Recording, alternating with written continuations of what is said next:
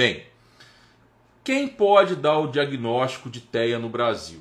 Primeiro, antes que alguém me questione, ou antes que alguém se questione, ou antes que alguém fique indignado, eu quero dizer o seguinte: a minha abordagem é jurídica, ok?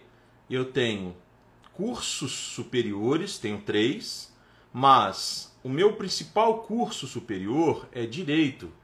Eu sou advogado há muitos anos. E qualquer advogado pode tecer comentários sobre os assuntos decorrentes da lei, sobre questões de legalidade, questões jurídicas, questões profissionais, questões éticas. Beleza? A minha abordagem, ela não será uma abordagem terapêutica, ela não será uma abordagem psicológica. Eu não sou psicólogo, eu não tenho legitimidade, eu não tenho competência para falar de questões terapêuticas, para falar de questões psicológicas. Essa não é a minha proposta. Porém, dentro do aspecto legal, do aspecto jurídico, eu tenho não só legitimidade e competência, como muito fundamento para falar. Feita essa ressalva, eu quero que vocês entendam que esse tema ele foi proposto não para gerar polêmica, porque eu acho que é um tema por si só um pouco polêmico. Não deveria ser, mas talvez seja. A ideia desse tema é para informar. Eu acredito que a informação que vai ser passada aqui, as informações que serão passadas aqui, são extremamente relevantes, principalmente para os pais, principalmente para os psicólogos profissionais que podem entrar nessa área de atuação, tá? Na área do diagnóstico das pessoas dentro do transtorno do espectro autismo ou do transtorno do espectro autista, como queiram, tanto faz, tá? Então, essa é a ideia, é informar uma coisa que já é direito, já é possível há muitos anos, mas dando uma, uma abordagem jurídica que é a minha área de competência, que é o que eu posso dizer com titularidade. Tudo bem? Ok. Não quero polemizar, repito, de novo, falo mais uma vez, querer criar polêmicas entre médicos e psicólogos. Não é isso, nada disso, tá? Existe campo de atuação para ambas as classes profissionais. As abordagens numa questão de diagnóstico são abordagens diferentes. Na verdade, são abordagens que se completam e o ideal para fins de diagnóstico, eu disse que não falaria muito de questões terapêuticas, mas um pouco eu posso falar, não é? Porque eu tenho também formações multidisciplinares. O ideal, nós sabemos, vocês sabem, imagino que todos saibam, que o ideal é que esse diagnóstico ele seja abrangente, ele seja multidisciplinar. Esse ideal ele não é um ideal só terapêutico, só neuro, neurológico. Ele é um ideal legal também. Porque se pegarmos a política nacional de direitos das pessoas com, com autismo, a lei é de 2012, a lei em homenagem a Berenice Piana, o que acontece? Nessa lei tem a previsão de tratamento multiprofissional para os autismos e também direito a um diagnóstico. Então, são direitos dos autistas. O diagnóstico, inclusive na lei está escrito diagnóstico precoce, e um tratamento multiprofissional.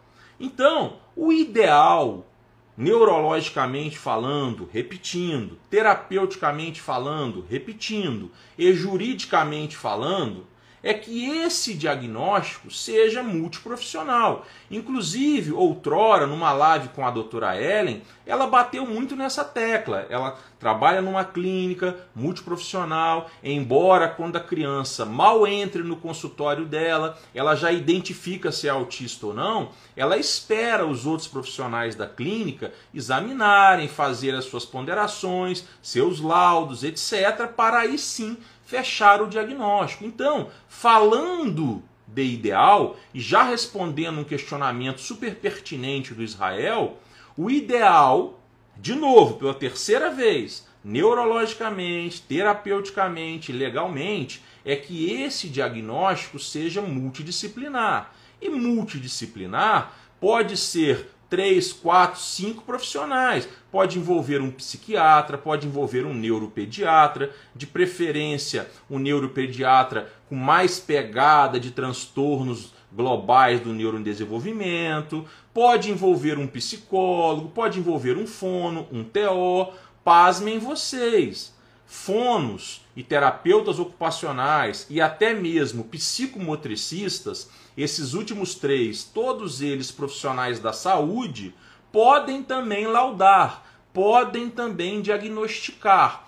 Óbvio que fono e terapeuta ocupacional e psicomotricista profissão recentemente regulamentada em 2000, no final de 2019, mas que ainda não tem conselhos profissionais, segundo fui informado pela Associação de Psicomotricidade do Brasil e pesquisei e não procurei, esses três profissionais podem diagnosticar, mas cada um na sua área. O terapeuta ocupacional poderá diagnosticar transtornos é, é, é, sensoriais, o fonoaudiólogo poderá diagnosticar transtornos de comunicação, o psicomotricista transtornos psicomotores, cada um na sua área. Tá? E veja bem, eu não estou aqui é, com intenção de, de é, é, ser detalhista nas nomenclaturas, se é um laudo, se é um parecer, se é um relatório, se é um atestado, etc.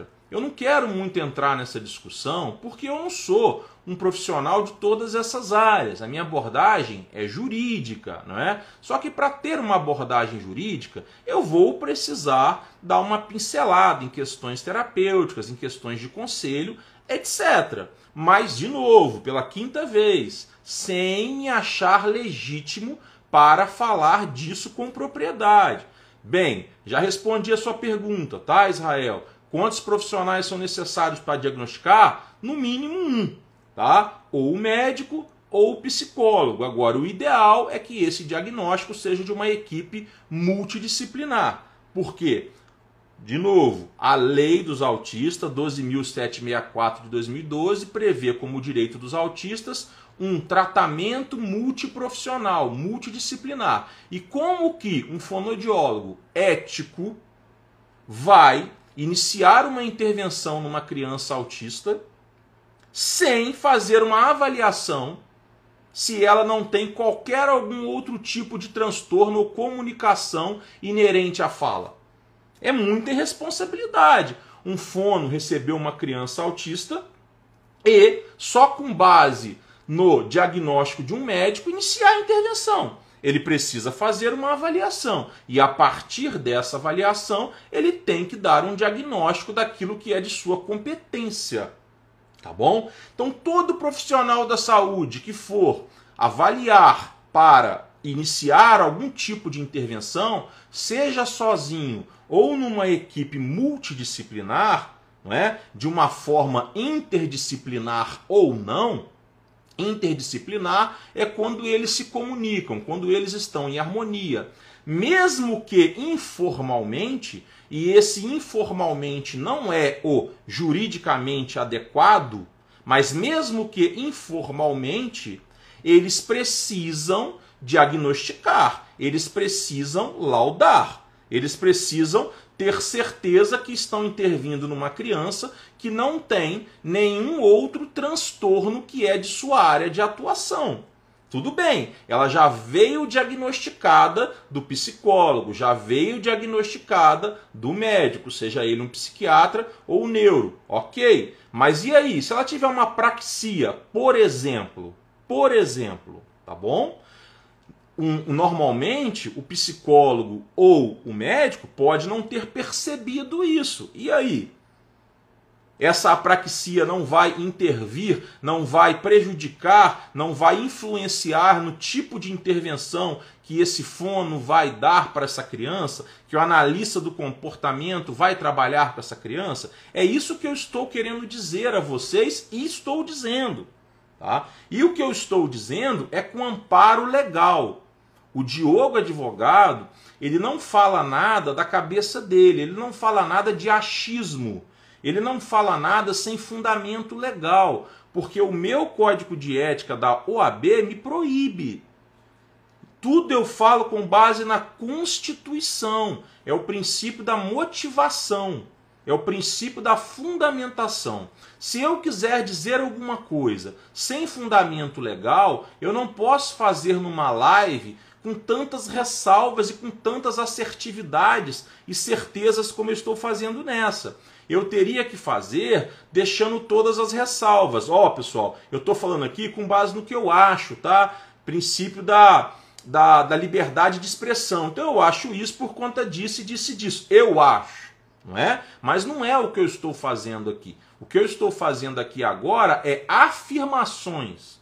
Afirmações com embasamento jurídico, ok? Ah, Diogo, mas em embasamento jurídico cabem diversas interpretações. Concordo com você. Um juiz pode dar uma interpretação diversa. Concordo com você. Mas, veja bem, eu já fiz uma pesquisa jurisprudencial e quanto à legalidade do psicólogo sozinho, sem subordinação a médico, diagnosticar uma criança autista, não há discussão, não há divergência sobre o prisma do aspecto legal, do aspecto legal. Aconselhável terapeuticamente, ok, tudo bem. Isso aí são outras discussões. É o ideal? Não, não é. O ideal é uma equipe multidisciplinar. É o que está previsto na lei dos autistas? Não, está previsto na lei dos autistas, fazendo uma interpretação sistemática de toda a norma, é que esse diagnóstico precoce e as intervenções sejam multidisciplinares, tá bom? Bem, eu vou tomando água, tá, pessoal? Vocês vão me dando licença. E aí vocês vão fazendo as suas colocações, os seus questionamentos, que eu vou respondendo.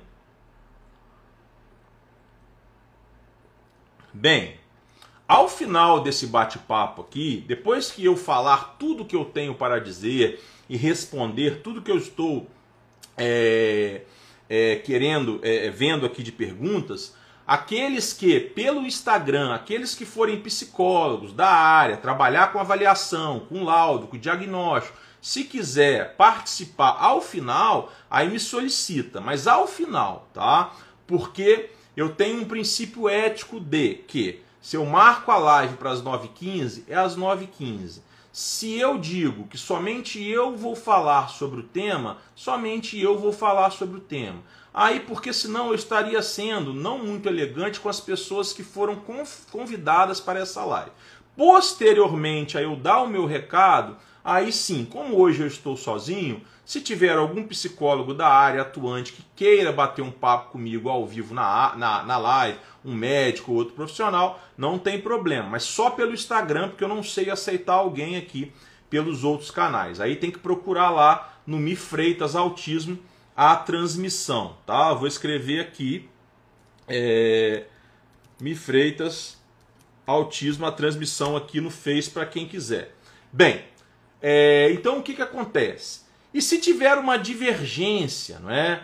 Entre o médico, entre o psicólogo, porque somente só esses dois podem dar o diagnóstico de autismo. Eu espero que isso tenha ficado claro para vocês. Quando eu falei dos demais profissionais da saúde, eu disse eles podem diagnosticar, eles podem usar até a CID? Podem, mas dentro da sua área de competência. Cada um dentro da sua área de competência. Não entendam que eu estou dizendo que um TO pode diagnosticar um autismo, que um fono pode diagnosticar um autismo. Não é isso que eu estou dizendo. Por mais que um dos sintomas do autismo, uma das questões do autismo, em linhas gerais, do transtorno, é, é um dos sintomas, uma das características em linhas gerais, seja, por exemplo, atraso na fala. Eu sei, tá? Mas isso por ser uma característica, não dá legitimidade, titularidade para um fono, por exemplo, diagnosticar uma criança, um jovem, um adulto autista. Eu sei que uma das características do autista são questões sensoriais, Mas, mas isso não dá, na lei, titularidade, legitimidade para diagnosticar um autismo um terapeuta ocupacional, tá certo? Por quê? O transtorno, ou ele está na CID, CID 10, salvo engano, 1084F, alguma coisa assim, e está no DSM-5. Então, assim, e são transtornos mentais. E quem trabalha com saúde mental é o médico ou o psicólogo. Então, a legitimidade da norma, ela parte dessa premissa, tá bem? Por mais que esse transtorno mental tenha é, é, é, consequências em outras áreas, não dá, repito, legitimidade para outros profissionais diagnosticarem sozinhos, como pode diagnosticar sozinho o psicólogo ou o médico neuropediatra, psiquiatra, etc.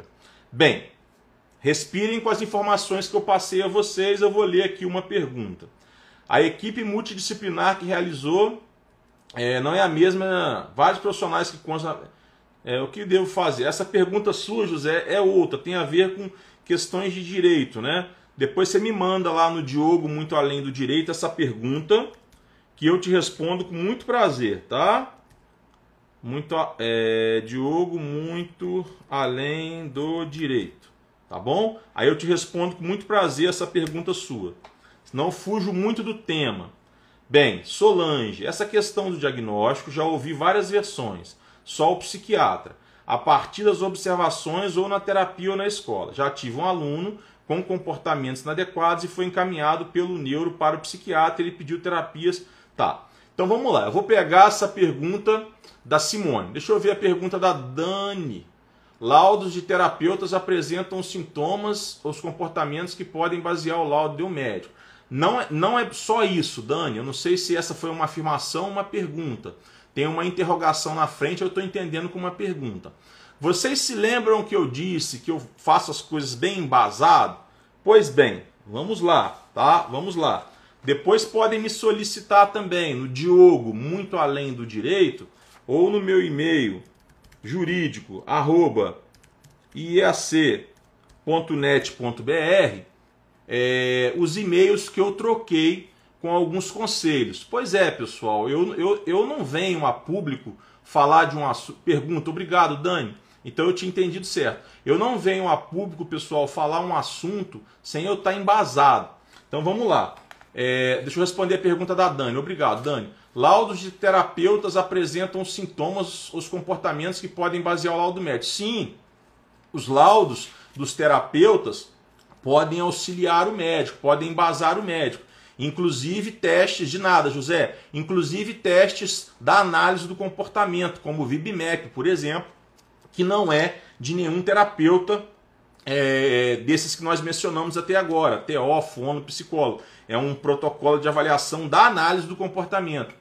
Também embasa. O próprio laudo psicológico, Dani, embasa tá? É, é, o laudo do médico. É uma troca de informações, é uma troca de figurinhas. Deveria ser, né, Dani? Deveria ser. Esse é o ideal, né, Dani? É isso que a gente almeja. É isso que nós queremos, que nós esperamos e que, que pudesse ser para todo mundo. Mas nós sabemos que isso não é possível, tá? Bem, então vamos lá. É... No dia 31 de março, o e-mail está na minha mão, tá? Ó, aqui tem uma anotação, não sei se vocês podem ver. No dia 31 de março, eu enviei um e-mail para o CFP, para o Conselho Federal de Psicologia. Eu tenho uma boa relação com o CFP, eu, a Michelle e o IAC. Eu já tinha feito ano passado, ano retrasado, um questionamento, ano retrasado, um questionamento ao CFP sobre a questão de, de análise do comportamento, tá? Se a análise do comportamento era exclusiva da psicologia. O CFP me disse em letras garrafais que não, que a análise do comportamento não é exclusiva da psicologia. Então eu tenho esse e-mail, eu tenho uma boa relação. Só que dessa vez o CFP não me respondeu. Pelo menos eu não tive a resposta. Ela pode ter ido para o spam, mas eu não tive a resposta. O meu questionamento ao CFP e aos demais conselhos foi o mesmo. Eu vou ler o questionamento, mas o CFP não me respondeu. Bom dia, como estão? Espero que estejam bem, blá blá blá. Por gentileza, preciso de uma posição do CFP a respeito da possibilidade dos psicólogos fazerem diagnósticos, especialmente de TEA, transtorno do espectro autista. Conheço a legislação pertinente, de fato eu conheço, até porque a legislação dos psicólogos é de 1962. Desde 1962 que os psicólogos podem fazer diagnóstico. Né? Eu não era nem nascido. É... Conheço a legislação pertinente e entendo que sim, que podem, sem a necessidade de submeterem um laudo psicológico a algum médico. Por favor, podem me posicionar? Aí blá blá blá. Repito, não me responderam. Não estou chateado, não estou reclamando, não estou indignado. Não é isso, tá? Por favor. Bem, continuando. Bem, aí aqui é a lei dos autistas, que eu já comentei, que fala do tratamento multidisciplinar, etc, e do diagnóstico precoce, é a 12764, vocês devem ter. Bem, aqui é outro assunto que eu quero trabalhar depois. Aqui é... Ah, tá. Aí, vocês sabem que existem diversos, diversos conselhos regionais de psicologia. Eu estou sediado, eu moro em Goiânia. Minha empresa, IEAC, é sediada em Goiânia. Entretanto, nós vendemos cursos online. Eu achei por bem enviar um e-mail para o CRP Goiânia. Obrigado, Dani. Para o CRP Goiânia e para o CRP São Paulo. Por quê? Eu não sou paulista, tá? Eu sou do estado do Rio. Licença, pessoal, tem que ir tomando água. Aí vocês façam a mesma coisa. Por quê? Porque eu entendo que o CRP São Paulo é o que tem mais psicólogos inscritos. Então, de certa forma, é um, é um CRP, no meu entendimento, mais abrangente. Bem, o CRP São Paulo respondeu ao meu questionamento, que foi o mesmo que eu fiz para o CFP. Se psicólogo pode diagnosticar a pessoa com TEA sem submeter a médico, tá? O CRP São Paulo, muito solícito, muito gentil, é, me deu algumas respostas, blá blá blá. É, blá, blá, blá. Aí bem, aí vem a resposta do CFP, tá? Quem quiser me mandar e-mail pro. Essa, essa informação é pública, não tem nada de segredo aqui meu com o CRP. Quem quiser me mandar e-mail para jurídico@ieac.net.br ou lá no meu direct, Diogo, muito além do direito, vai ser um prazer compartilhar o e-mail com vocês. A resposta: o CRP6 lhe que não há nenhum impedimento para um psicólogo realizar diagnóstico psicológico que na ciência psicologia se nomeia psicodiagnóstico. O psicodiagnóstico é um método científico exclusivo da psicologia para investigar fenômenos, fenômenos desculpem, psicológicos, psíquicos e psicossociais em diversos contextos da saúde psíquica humana, o que poderá incluir o TEA. Continuando. Desde que seja realizada investigação, anamnese, né, ou investigação enfim, uma avaliação psicológica ampla. É, não está escrito aqui, sou eu que estou estendendo. Análise e intervenções psicológicas dos fenômenos psicológicos envolvidos no TEA. Por exemplo, se configurar como um dos diferentes campos teóricos técnicos da psicologia. Então percebam, o transtorno TEA, ok, é da psicologia. Isso eu nunca disse o contrário. Uma coisa é o transtorno, outra coisa é a análise do comportamento, que é a principal forma de intervenção. São coisas distintas, tá? E quando eu disse que o CFP me disse há dois anos atrás que não era exclusivo da psicologia, eu estava falando da análise do comportamento. Bem, aí continuando a resposta do CRP6. É, Quanto ao laudo psicológico, ele é um documento escrito privativo da psicologia que conclui e que traz o resultado de um procedimento de avaliação psicológica, que é um procedimento privativo dos psicólogos. Perfeito, tudo perfeito. Portanto, não há que se falar em nenhuma forma de subordinação da psicologia à medicina, pois são ciências e profissões distintas. Logo, não existe quaisquer hierarquias de saberes entre as duas ciências e profissões. Aos psicólogos possui plena autonomia de exercício profissional e não se encontra subordinada à medicina. Por conseguinte, ao conhecimento médico. Ambas estas ciências, psicologia e medicina, podem trabalhar de modo multidisciplinar e interdisciplinar. Mas não existe subordinação entre elas, posto que investigam fenômenos de diferentes ordens, diferentes ordens. A psicologia investiga e intervém. Minuto, por favor fenômenos psicológicos e psicossociais com o uso de métodos e técnicas psicológicas e a medicina, por seu turno, e resumindo, atua com os fenômenos médicos sistêmicos do funcionamento orgânico. Bem, aí depois tem outras respostas, tem outras conversas, etc. Então, assim, desde 1962 que o psicólogo pode fazer diagnóstico. E sem sem questões de subordinação a médico. Ah, Diogo, então você está é, falando mal dos médicos? Pelo amor de Deus, gente. Recentemente eu fiz live com três médicos. Um deles é meu amigo de infância, que é psiquiatra, trabalha com autistas adultos. Essa semana eu e o Léo estávamos num congresso. É, ele estava no congresso mandando para mim informações, etc., de psiquiatria internacional direto da Inglaterra. Nós somos amigos. Não tem, não tem nada a ver. O que o Diogo está fazendo aqui, por meio do IAC, é informar. Isso é um dever que eu, Diogo, tenho, um dever que o IAC tem, que a Michele tem e que todos deveriam ter, de informar, de falar a verdade com fundamento. Ou exercer a liberdade de expressão mesmo que seja o exercício de liberdade de expressão de uma forma contraditória, deixando essa ressalva, ao invés de fazer afirmações equivocadas, sem fundamento, às vezes mentirosas, às vezes antiéticas, às vezes de má fé. Coisa que eu nunca fiz e nunca farei, a não ser que eu perca totalmente o meu juízo.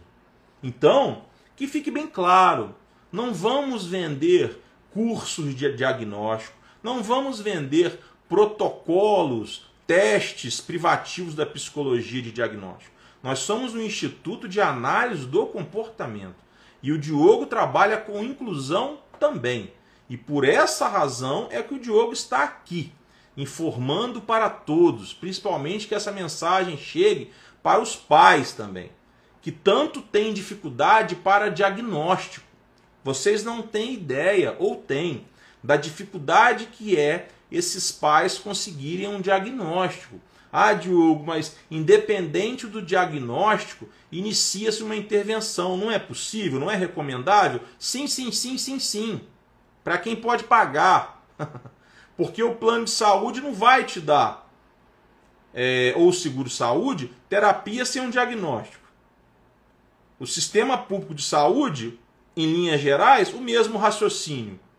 Então, quando você entende que psicólogo pode fechar o seu diagnóstico e com posse desse laudo você pode correr atrás dos seus direitos, você fica com mais acessibilidade, você fica com mais facilidade. Facilidade. Essa é a minha intenção aqui. Não é criar polêmica. Ah, Diogo, mas será que os planos de saúde, é, os planos de saúde vão aceitar o diagnóstico só psicológico? Pessoal, aí, em linhas gerais, infelizmente não tem aceitado. Mas isso é ilegal. Isso não é o correto. Bem, eu enviei e-mail para a Unimed sobre esse questionamento, não me responderam. Eu quero mudar essa realidade no Brasil. Eu quero acabar com isso. Por quê? Repito, se eu odeia médico, jamais. Tenho diversos amigos médicos. Quando eu morava em Niterói, eu morava numa república que tinham três estudantes de medicina. Hoje os três são médicos. Inclusive, eu devo fazer uma live com um no momento posterior, que eu não vou falar o assunto agora não. Vai ficar, que vai ser um assunto inédito, tá? Eu tenho, eu tenho duas primas médicas, primas de primeiro grau. Vou fazer live com as duas. Tem uma outra prima se formando em medicina. Não é isso. O meu compromisso é com a verdade. O meu compromisso é com a ética. O meu compromisso é com os direitos dos autistas. O meu compromisso é com a saúde dessas crianças. Que quanto antes começarem a ter intervenção, quanto antes começarem a ter os seus direitos respeitados, melhores condições de vida na busca da sua autonomia terão. Esse é o meu compromisso. Agora, quando eu trago uma notícia dessa, que para muitos é novidade, eu estou também ajudando os profissionais da psicologia, porque eu estou abrindo um mercado. Abrindo um mercado para quem não sabia. E pasmem vocês, muitos profissionais da psicologia não sabem disso. E é um grande mercado para os psicólogos. Diogo, você vai ganhar comissão? Primeiro, que não seria ético os psicólogos me darem comissão. E segundo, que eu nunca pediria. Terceiro, que eu nunca aceitaria. Tá bom? Então não tem nada disso. De novo, meu compromisso é com a informação, é com o bem-estar de todos. Que todos exerçam os seus direitos, os seus deveres, dentro da legalidade, sem falácias, sem mentiras. Aliás, dar um diagnóstico de autismo não é um direito, é um dever de um psicólogo quando consultado pelos familiares ou pelo próprio indivíduo. Não é, não é um direito, é um dever. Dever. Está na legislação do CFP e dos psicólogos. Tá? É um dever, ok? Bem, é, existem sim, Dani, testes de avaliação de diagnóstico. Só que esses testes são clínicos, são questionários, são testes de avaliação de habilidades, mas não são testes privativos do médico. São testes que podem ser usados pelos psicólogos ou pelos médicos, tá bom? Bem, deixa eu ver aqui a Débora está falando comigo. Oi, Débora. Eu te dei um oi na live, hein? Bem, Débora, estou no terceiro ano de psicologia e há duas semanas atrás estávamos justamente nessa discussão sobre a dificuldade dos médicos aceitarem os laudos psicológicos. Boa, Débora, boa, excelente. Edi, obrigado por orientar. De nada. Disponha. A minha, o meu compromisso é esse. Tá? Esse é o meu compromisso. Bem, é... antes de falar disso, Débora, eu não vou esquecer. Ah, Diogo, por que, que você não convidou o, o conselho para falar? Quem disse que eu não convidei, gente? Eu falo até com a, com a, com a árvore. Né? Claro que eu convidei, tá bom? Só que o CRP de São Paulo, a princípio, acenou com a possibilidade, disse que talvez até convidaria o CRP de Goiânia, mas depois me responderam que não iam participar da live por questões organizacionais que eu não quero entrar no mérito. De novo, não estou ofendido, não estou chateado, não é uma reclamação, não é uma crítica, é apenas um relato para vocês ficarem cientes, tá? Eles sugeriram que eu convidasse algum psicólogo da área. Por que, que eu não convidei? Porque a minha abordagem é jurídica. Eu não preciso de psicólogo para falar de lei.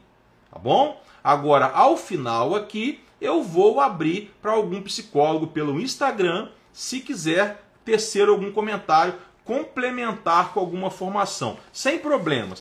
Tá aqui o e-mail do convite, tá aqui o ofício. Então, que fiquem claros, CRP de São Paulo, CRP de Goiânia foram convidados. E eles não foram convidados somente, eu estou olhando para baixo que eu estou olhando para os papéis, não é que eu estou sendo mal educado com vocês não, tá? Bem, CRP de São Paulo e CRP de Goiânia, é... eles não foram somente convidados para participar dessa live nesse horário que eu estipulei. Não. Eu deixei aberto para eles qualquer dia, qualquer horário. Disse inclusive que eu trocaria o horário dessa live se fosse o caso, porque isso eu falei antes da divulgação. Mas enfim, de novo, não é uma chateação, não é uma mágoa, não é nada disso, é só um relato para depois ninguém questionar. Ah, mas por quê? Que ele não convidou, tal. Eu convidei, tá? Bem, é... e continua o convite em aberto. Eu quero que fique gravado. E continue em aberto para qualquer CRP, para o CFP, para qualquer conselho de TO e fisioterapeuta, para o federal do TO, para qualquer conselho de fono, para o federal dos fonos, para qualquer conselho de medicina, para o federal de medicina, para qualquer associação, para, para associação de psicomotricidade, está aberto o canal. O Diogo está aberto, tá? jurídico@iac.net.br. Diogo muito além do direito é o Instagram, beleza? Bem, continuando. É... Agora eu quero falar da coisa que a, que a, que a Débora falou. É... Dificuldade dos médicos aceitarem. Olha só, na prática, eu não nasci ontem, eu não sou alheio. Eu sei disso, Débora. Perfeito a sua colocação. Agradeço. E isso ocorre. E essa dificuldade dos médicos aceitarem não é só entre profissionais. Eu vou dar diversos exemplos. Um laudo de TEA embasa a concessão de benefício assistencial, embasa a concessão de BPC, de LOAS, Lei Orgânica da Assistência Social, que é um benefício tão badalado e tão requerido. Às vezes, o INSS aceita psicológico, às vezes pede o médico, às vezes pede os dois, quando na verdade só o psicológico deveria ser aceito.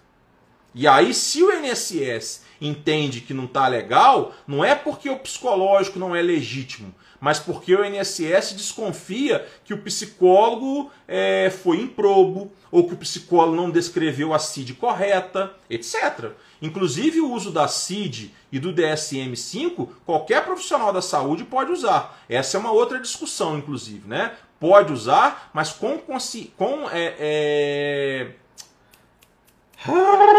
Desculpa, com, com é, é, o paciente ciente disso, tá? Ciente, ok? Bem, é, tá legal, Débora? Então é isso.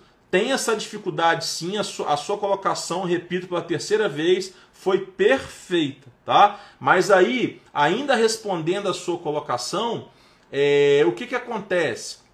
É, imaginem os psicólogos forenses. Inclusive, é uma especialidade reconhecida pelo CFP né? psicólogos forenses. Eles dão embasamento para decisões judiciais até na esfera criminal, sem laudo médico. Existem psicólogos que são contratados para aquela perícia, existem psicólogos que exercem cargos públicos como servidores públicos. Então, o laudo psicológico, dentro da atuação da psicologia, tem força legal normal, tranquilo. Tem uma pergunta aqui. É, Lenira, já vou em você, José. Cons consegue fazer terapias com meu filho antes do diagnóstico? Peguei, consegui, perdão. É, peguei uma declaração da escola sobre as dificuldades dele, só assim consegui. Olha como essa pergunta da Lenira é, é, é massa, né? É massa. Presta atenção. Estou tomando água, pessoal, me perdoem. Recentemente, é, um ano e meio atrás aproximadamente, entrou em vigor uma lei que obriga as escolas a terem um psicólogo. Todas as escolas. Todas. Foi uma lei que até, eu até critiquei, não porque eu não considero importante a presença do psicólogo lá. É óbvio que eu considero. Só que quando você tem uma lei dessa, você faz o quê? Você implica em aumento de gasto no orçamento público da rede de educação, do sistema de educação, do Ministério da Educação que mal tem dinheiro para a estrutura da escola, que mal tem dinheiro para professor, que mal tem dinheiro para merenda, etc, etc, etc. Eu sei que tem desvio, eu sei que tem improbidade. Mas, na realidade, com improbidade ou não, falta. Então a minha crítica foi nesse sentido, tá? Porque, primeiro, deveria se ter professor e estrutura, escola e vaga, para depois falar em ter psicólogo. A minha crítica foi mal interpretada por alguns, mas muitos entenderam e alguns que entenderam errado hoje me aplaudem. Por quê? A lei tem um ano e meio aproximadamente ou mais tempo e essa lei não está não tá sendo cumprida. Exatamente pelo que eu falei lá atrás, não tem orçamento. Não é? não é que o Diogo não queira essa lei. Não é que o Diogo não seja a favor da presença do psicólogo. E é óbvio que eu sou.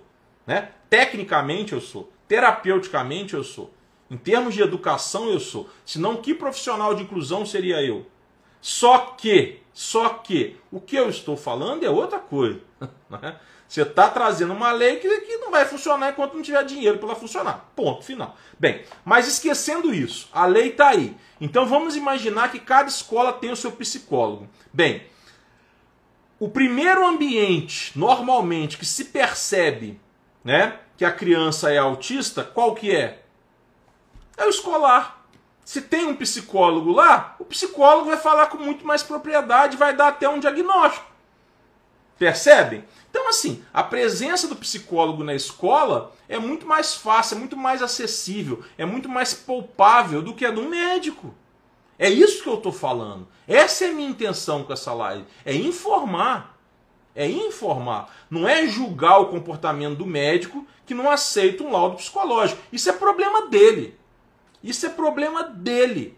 Dentro da ética dele, dentro daquilo que ele acredita. Isso é assunto para outro momento para outra live, que eu até posso me aventurar a fazer, depois que eu me embasar, pesquisar, etc. Agora, legalmente, isso está errado. Errado, errado e ponto final. Mais lei e mais papel que eu estou mostrando aqui e que eu envio para quem quiser, impossível. Impossível. Bem, é... agora eu vou na pergunta do José. O laudo, independentemente de quem tenha realizado, pode não ser reconhecido por algum órgão público? Então, José, presta atenção. Quando falamos de órgão público, falamos de três esferas: executivo, legislativo e judiciário, tá? Independente de esfera municipal, estadual ou federal. Vou esquecer isso por hora. Então vamos lá. Eu não vejo uma hipótese de um laudo chegar no legislativo para exercício de direito de um autista. Eu acho que é esse o contexto da sua pergunta, beleza? Então vamos afastar o legislativo. Bem, vamos ao executivo, porque primeiro a pessoa tem que ter um direito negado no executivo para depois acessar o judiciário. Estão me entendendo? José está me entendendo? Todo mundo me entendendo? Então vamos lá. Eu requeiro LOAS junto ao INSS eu requeiro o fornecimento de risperidona junto a um posto de saúde. Eu requeiro o atendimento de ecoterapia num, num centro de, de, de, de tratamento público, numa cidade qualquer. E aí as pessoas vão me perguntar assim: você quer o LOAS para quem? Você quer a risperidona para quem? Você quer ecoterapia para quem? Aí você vai falar assim: para o meu filho autista, tá bom, cadê a prova? Tá aqui o laudo. Aí, José, se o laudo for do médico, embora eu não concorde legalmente com isso, eu tenho que reconhecer. Na prática, ele é menos contestável. Se o laudo for de um psicólogo, embora legalmente tenha o mesmo valor, na prática ele é menos, ele é mais contestável, tá bom? Ele pode ser contestado respondendo a sua pergunta, José, mas aí todo ato administrativo, José, ele tem que ser fundamentado. A administração recusa, contesta, ela tem que dizer o porquê. O porquê junto. Porquê isso, isso, isso, isso, isso. Tá? E aí vai ter que dizer, eu contesto porque esse cara não é médico. Eu contesto porque colocou a CID errada. Eu contesto porque ele não colocou que a criança precisava de ecoterapia. Entendeu, José? Eu contesto porque o médico, e aí quando fala de remédio é só o médico, aí o psicólogo não pode entrar. Eu contesto o laudo médico porque o médico não recomendou respiridona, não recomendou remédio, ou recomendou o, o remédio que eu tenho dificuldade para falar o nome, aripiprazol. Acho que agora eu acertei. Ufa! Bem, entendeu, José? Então, quando se fala de contestar, tem um sentido muito amplo aí. Agora, por exemplo, junto ao INSS, né, para fins de LOAS, pode contestar porque normalmente eles querem fazer uma perícia médica, né? Não se defere normalmente benefício previdenciário e benefício assistencial sem uma perícia médica do médico próprio do INSS, servidor público, tá? Agora, em época de pandemia, a, a, o procedimento está sendo diferente, mas em linhas gerais, em época normal, o procedimento é esse, tá bom? Então contestar sim, mas contestar dependendo do que, dependendo da esfera administrativa dentro do órgão público executivo. Quando você leva isso para o judiciário, aí essa contestação ela pode ser por meio do juiz, mas mais uma vez o juiz vai ter que dizer por quê, ele vai ter que fundamentar, fundamentar a decisão, senão a decisão é nula. E quando ele contesta um laudo, ele tem que mandar produzir outro laudo, que é a prova judicial chamada prova pericial. E aí pode ser produzida por um médico, mas normalmente é produzida por psicólogos forenses. Tá legal, José? Vou tomar mais uma água aqui. fiquei te devendo aquela primeira pergunta, mas agora eu já te respondi essa e mais uma e essa com muito mais, com muita amplitude. O laudo dá direito para loas, tratamento multidisciplinar, etc, etc, etc. Solange, falta muito esclarecimento mesmo. Sou psicólogo e fiz uma formação em TCC. Eu estou entendendo que é terapia cognitivo comportamental. Se eu estiver errado, pode me corrigir, inclusive deve. Há um ano, e a psiquiatra infantil, professora da formação, disse que o diagnóstico era dela. É, eu estou achando ótimo esse esclarecimento. É...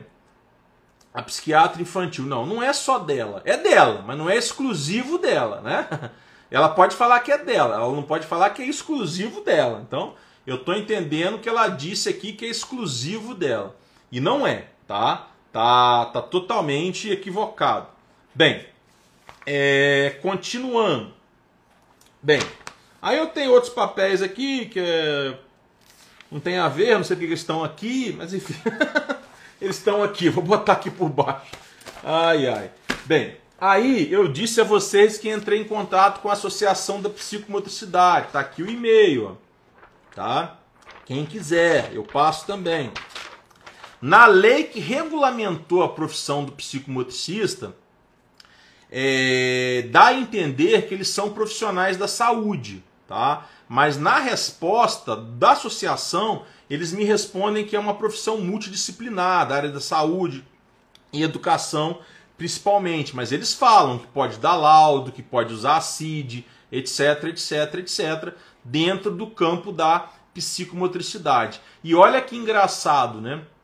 Uma das especialidades da psicologia, conforme o próprio CFP, tem uma resolução. É, depois vocês pesquisem aí no CFP, Conselho Federal de Psicologia. Se eu não estou enganado, se eu não estou enganado, a resolução é 013 de 2007. Eu acho que eu não estou enganado, tá? Que fala das especialidades. Mas enfim, eu estou falando de cabeça, tá? Bem, e lá nas especialidades da psicologia, uma delas é o psicólogo psicomotricista. Ou, ou a terminologia utilizada é outra, tá? Bem, mas esse é assunto para outra live também, tá? Só tô aí plantando uma polêmica na cabeça de vocês, para vocês é, trocarem ideia. Eu já vou responder você, Nadir. É, aí aqui foi os e-mails que eu troquei com o conselho de fonoaudiologia, eu não lembro qual conselho que foi é o é o 5. O 5 ah, ah, sei lá de onde é o 5, tá? Depois vocês veem de onde é o 5. Que prova que eu entrei em contato com eles, fiz o mesmo questionamento sobre diagnósticos fonodiólogos, é, sem subordinação, blá blá blá, convidando para live, enfim. Aqui é, foi em contato com dois conselhos, foi o Cref, Cref, Crefito 1 e o Crefito 11, acho que um é de Brasília, o outro é de Goiânia, sei lá, convidando para live, fazendo questionamento, blá blá blá blá blá. O Crefito ainda não me respondeu definitivo, disse que estava analisando a situação, pediu para eu direcionar não sei para onde, o e-mail foi direcionado, blá blá blá blá blá. Bem, então, é, entendam vocês. É, você tirou a pergunta, Nadir? Ah, não, tá aqui. É, entendam vocês, de novo, não é polêmica aqui, aqui é informação, tá? Agora, quem quiser polemizar, que polemize dentro de si. Vou à pergunta, Nadia. Eu tenho uma filha autista, naquela época ela tinha 5 anos. Meu marido é professor, tentou solicitar uma permuta para Curitiba, pois lá tem melhor terapia. Foi negada pela comissão médica, indicando que a cidade onde, morar, onde moramos era suficiente. Nossa cidade tem 80 mil habitantes, faz falta terapias fundamentais e a comunicação dos terapeutas. Neste caso, como devo proceder? Solicitar uma revisão da junta médica? Exatamente. Solicitar uma revisão da junta médica. Exatamente isso, Nadir, porque veja bem, quando o médico ou o psicólogo dá o diagnóstico e recomenda terapias, etc., ele tem que dizer quais são, que tipo são, quantidade, etc. No caso do médico, medicação se for o caso, etc. Tá? É, então, pessoal, olhem só o que ocorre. Recapitulando, Psicólogo pode dar o diagnóstico de autismo sozinho? Pode. Qual é o nome? Psicodiagnóstico. Qual é o instrumento? Laudo. Tá? Tem uma outra resolução do CFP, que eu não quero entrar muito nesse assunto, é, porque aí são assuntos mais dos profissionais da psicologia, mas se eu não estou enganado, é a resolução 06 de 2019, tá? Não sei se eu estou certo. Resolução 06 de 2019. Lá fala o que cada instrumento se destina. O atestado psicológico serve para quê? O relatório psicológico serve para quê? É, a avaliação psicológica, o que, que é? O laudo serve para quê? O que, que é? O parecer psicológico serve para quê? Para que que é? Qual é o formato? Blá blá blá, né? Tem até que colocar referências bibliográficas, enfim, em alguns deles. Então assim, não quero entrar nesse mérito, não sou psicólogo, né? Eu tenho uma memória de elefante, eu leio uma vez só prestando atenção, eu gravo quase tudo. Então eu dei uma estudada nesse final de semana sobre essas coisas, só para só para estar tá aqui seguro do que eu estou falando mas a minha abordagem é jurídica. Então, para falar de direito, eu estou seguro há mais de 20 anos, tá? Então vocês podem ficar tranquilos. Mas eu me resguardei, mandei e-mail, fui gentil com todo mundo, porque eu não queria vir aqui e falar de psicólogo sem ter dado oportunidade a conselhos de se manifestar. Eu acho isso antipático, eu acho isso deselegante. Mas infelizmente eu não consegui que eles viessem aqui é, no dia de hoje. Pode ser que eles mudem de ideia e venham no outro dia, mas também não se sintam obrigados. O convite já foi feito, a resposta já foi dada e eu também não vou convidar nenhum outro conselho por aí não, tá? Porque eu tenho segurança plena do que eu estou falando. Mas caso algum outro conselho, associação queira, queira falar com uma outra abordagem, falando de como é esse laudo, dando exemplos, etc. Eu acho isso interessante, tá? E repito, a, a porta, o canal está aberto. Acho, inclusive, que seria um dever de algum conselho fazer isso. Não que eles não façam por outros meios, não que não existam vídeos na internet, etc. Mas, enfim, aqui eu, eu gostaria. Bem, tomando água, pessoal. Continuando. É... O que acontece? Ah, Diogo, você falou de especialistas que a psicologia tem os seus especialistas, tem as suas especialidades. E de fato tem. Salvo engano, está naquela resolução que eu mencionei primeiro, que é a 13 de 2007. Quem estiver aí com fácil acesso à internet, dá uma conferida, corrige se eu estou errado ou fala que eu estou certo, me elogia, né? Reforço, análise do comportamento, reforço meu comportamento. Bem, é, Solange, mas é bom o psicólogo consultar o conselho para reforçar o seu esclarecimento? Se você estiver perguntando, Solange, eu digo a você que não precisa. Se você estiver afirmando, eu digo a você que respeita a sua opinião, tá bom? Então fica a seu critério e ao critério de vocês. Mas o que eu estou falando, eu estou falando com propriedade, mas não se preocupem. É, vocês consultarem um conselho não me ofende, tá? E eu acho assim bem razoável também consultar o conselho, é, até para vocês é, é, demonstrarem essa preocupação ética, para vocês se relacionarem com o conselho. Às vezes muitos psicólogos somente pagam anuidade, nunca se manifestaram junto aos seus respectivos conselhos. Então eu acho bacana, tá bom, Solange? Bem, boa colocação, seja ela uma afirmação uma pergunta, a partir dela o raciocínio foi ótimo. Bem, então assim, a psicologia prevê diversas especialidades, tá? Forense, é, vou tentar lembrar de algumas, né? Do esporte, organizacional, clínica, é, do trânsito, é, neuropsicologia, é, de laudos, que é uma, uma especialidade recente, é, acho que tem hospitalar, enfim, está lá nessa resolução, salvo engano, 13 de 2007, que ninguém conferiu para mim ainda. Vou dar mais uma chance para vocês, eu tomar outra água. Aí vocês podem me perguntar, uma pergunta que ninguém me fez. Diogo, mas que tipo de psicólogo que pode dar esse diagnóstico? Qualquer psicólogo? Então, presta atenção na minha pergunta. Ou ele precisa ser, por exemplo, dentre as especialidades que o CFP, que a resolução do CFP prevê, eu acho que eu falei todas ou quase todas aqui agora. A que eu, Diogo, entendo que mais se encaixa é a neuropsicologia. Eu, Diogo, né? Porque trabalha com neurodesenvolvimento. Mas isso é uma opinião minha com muito pouco fundamento terapêutico.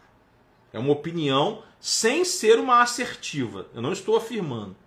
Porque eu não posso fazer uma afirmação dessa. Não tenho capacidade para isso, tá? Bem, mas dentro da minha opinião, tá certo? Dentro da minha opinião, que também não estará de todo errado, tá? Somente o neuropsicólogo poderia dar o diagnóstico de TEA? A própria resolução do CFP diz que não, tá? Qualquer psicólogo que dentro da ética, dentro dos princípios éticos, estiver preparado, tiver cursos de formação, ele pode trabalhar com isso e dar o diagnóstico. Certo? Só que eu, Diogo, não concordo com isso. Eu acho que deveria o CFP e os regionais exigirem especialidades, seja por meio de cursos, seja por meio de pós-graduações lato senso, ou seja por meio do título de especialista obtido é, por comprovação de experiência. Aí tem os critérios na resolução. Cinco anos, blá, cinco anos de profissão, blá, blá, blá, blá, blá. Inclusive a própria resolução limita a somente duas especialidades, blá, blá, blá, blá, blá. Tá? Então, assim, eu, Diogo, acho que deveria ser só o psicólogo capacitado, tá? Ah, beleza, não necessariamente o neuropsicólogo, mas pô, alguém que comprovasse experiência com autismo. Não acho que um psicólogo sem é, bagagem teórica, etc., tenha capacidade para dar o diagnóstico. Né? Opinião do Diogo, tá? Não é uma afirmação, uma opinião agora. Agora foi uma opinião, repito, tá? Mas isso é um assunto para se discutir, isso é um assunto para se consultar aos conselhos, porque foi uma consulta que não me foi, eu não, ela não foi bem feita nesse sentido e ela também não foi bem respondida nesse sentido, até porque a pergunta não foi tão bem direcionada, eu admito, tá? Mas enfim, e também depois eu não quis perguntar isso, eu preferi ficar com essa dúvida, eu prefiro ainda ficar com essa dúvida, estudar mais, ler mais, para depois levantar esse questionamento junto aos conselhos mas com base na minha interpretação, não é uma questão obrigatória, tá? A pessoa ser, por exemplo, um neuropsicólogo com formações em TEA, tá bom? Certo, pessoal? Alguma dúvida na minha exposição? Algum questionamento a mais na minha exposição?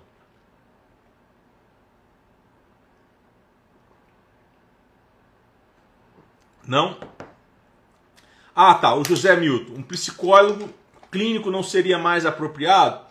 Pode ser que sim, José. Eu não sei se mais apropriado, mas também apropriado, tá? Porque o que eu entendo de psicólogo clínico é psicólogo que trabalha com cognitivo comportamental. É o que eu, Diogo, entendo, né? Utilizando testes, métodos, etc., técnicas da psicologia.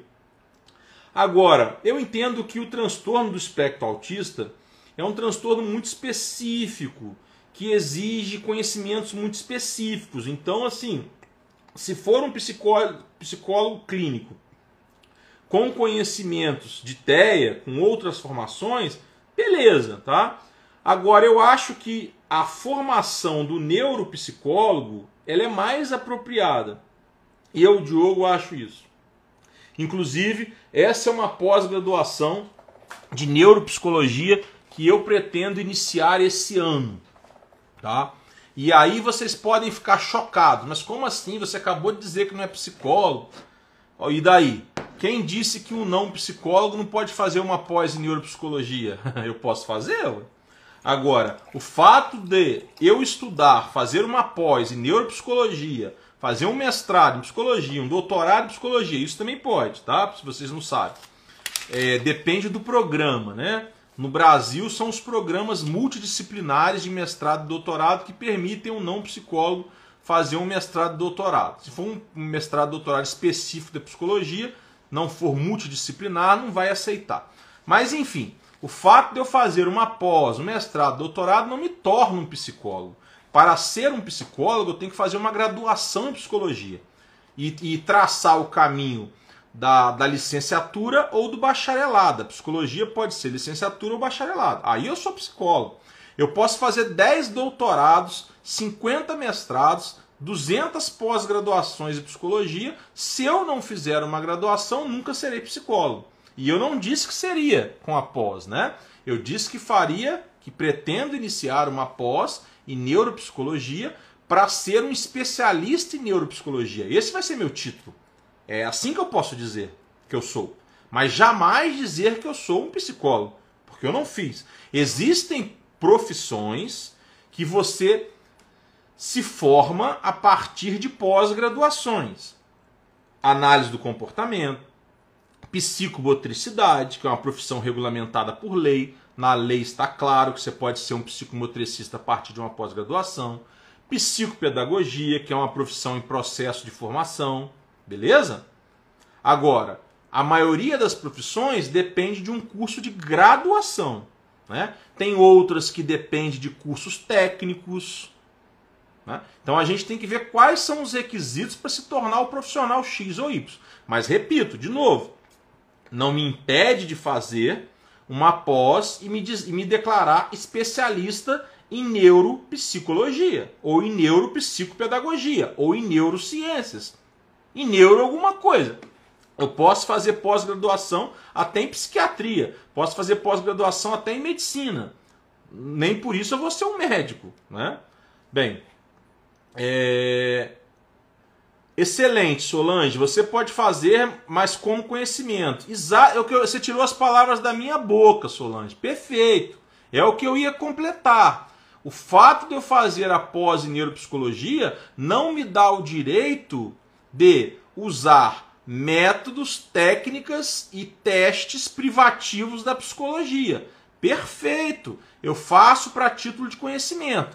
Mas pode me ajudar, Solange, como analista do comportamento. Haja vista que eu tenho uma pós em análise do comportamento e não é uma profissão regulamentada. Pode me ajudar no diagnóstico informal de crianças no ambiente escolar.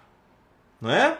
porque eu trabalho com inclusão. Pode me ajudar no desenvolvimento do meu filho, pode enriquecer o meu conhecimento para debates como estes.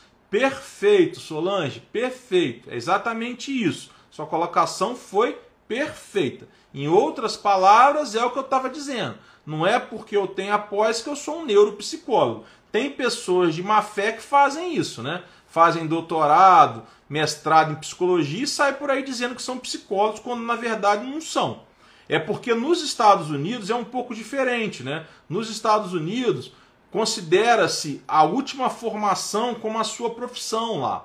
Lá é possível isso. Você pode se apresentar a partir de uma pós estrito senso como um profissional da área, a depender do contexto. Aqui no Brasil não. Tá? Essa possibilidade do psicólogo ou do médico dar o diagnóstico de autismo, lá nos Estados Unidos é da mesma forma, tá?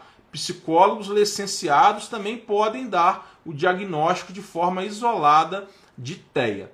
Bem, pessoal, é, eu vou é, eu vou abrir para, para a participação de alguém pelo Instagram, tá? Mas antes eu quero ler de novo o que a Solange está falando. Minha filha faz pós com você. Ah, tá. Está Isso, legal. Quem que é sua filha, Solange? Enquanto eu tomo mais água, pessoal.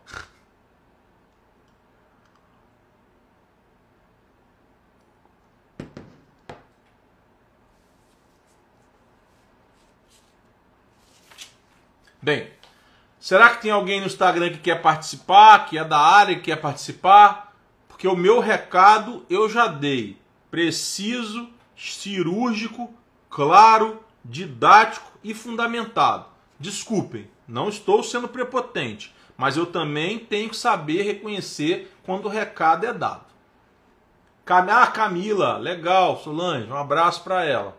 Deixa eu ver aqui. Vamos lá ver se tem alguém. É... Ninha Laurentino. Você é psicóloga, Ninha? É da área? Me responde. Eu acho que ela retirou o convite. Bem. É... Deixa eu ver se eu consigo mais perguntas aqui. Boa noite. Eu acho o professor peça fundamental para ajudar os pais, a escola, a criança. Sim, claro. Eu sempre digo isso. Diagnóstico, intervenções é terapias, família e escola. Terapias, família e escola. É, meu filho tem 5 anos, tem laudo da. Eu estou entendendo que é FUNAD, né? De apoio. É, dei entrada no INSS, já faz perícia, faz uma semana não tinha resultado. Se for negado, procura justiça, tá, Aninha? E demora mesmo, tá? Demora mesmo. INSS varia muito de estado, mas demora mesmo.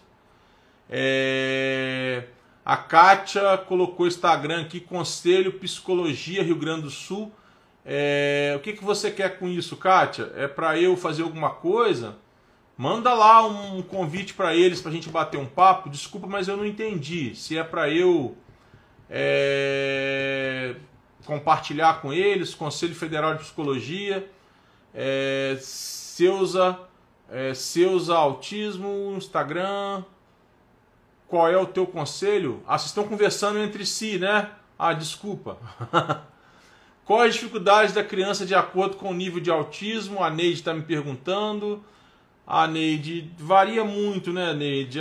As principais é comunicação.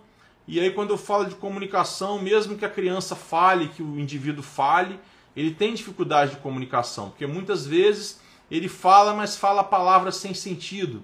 Ou ele entende, não consegue processar a informação ou associar ao sentido da palavra.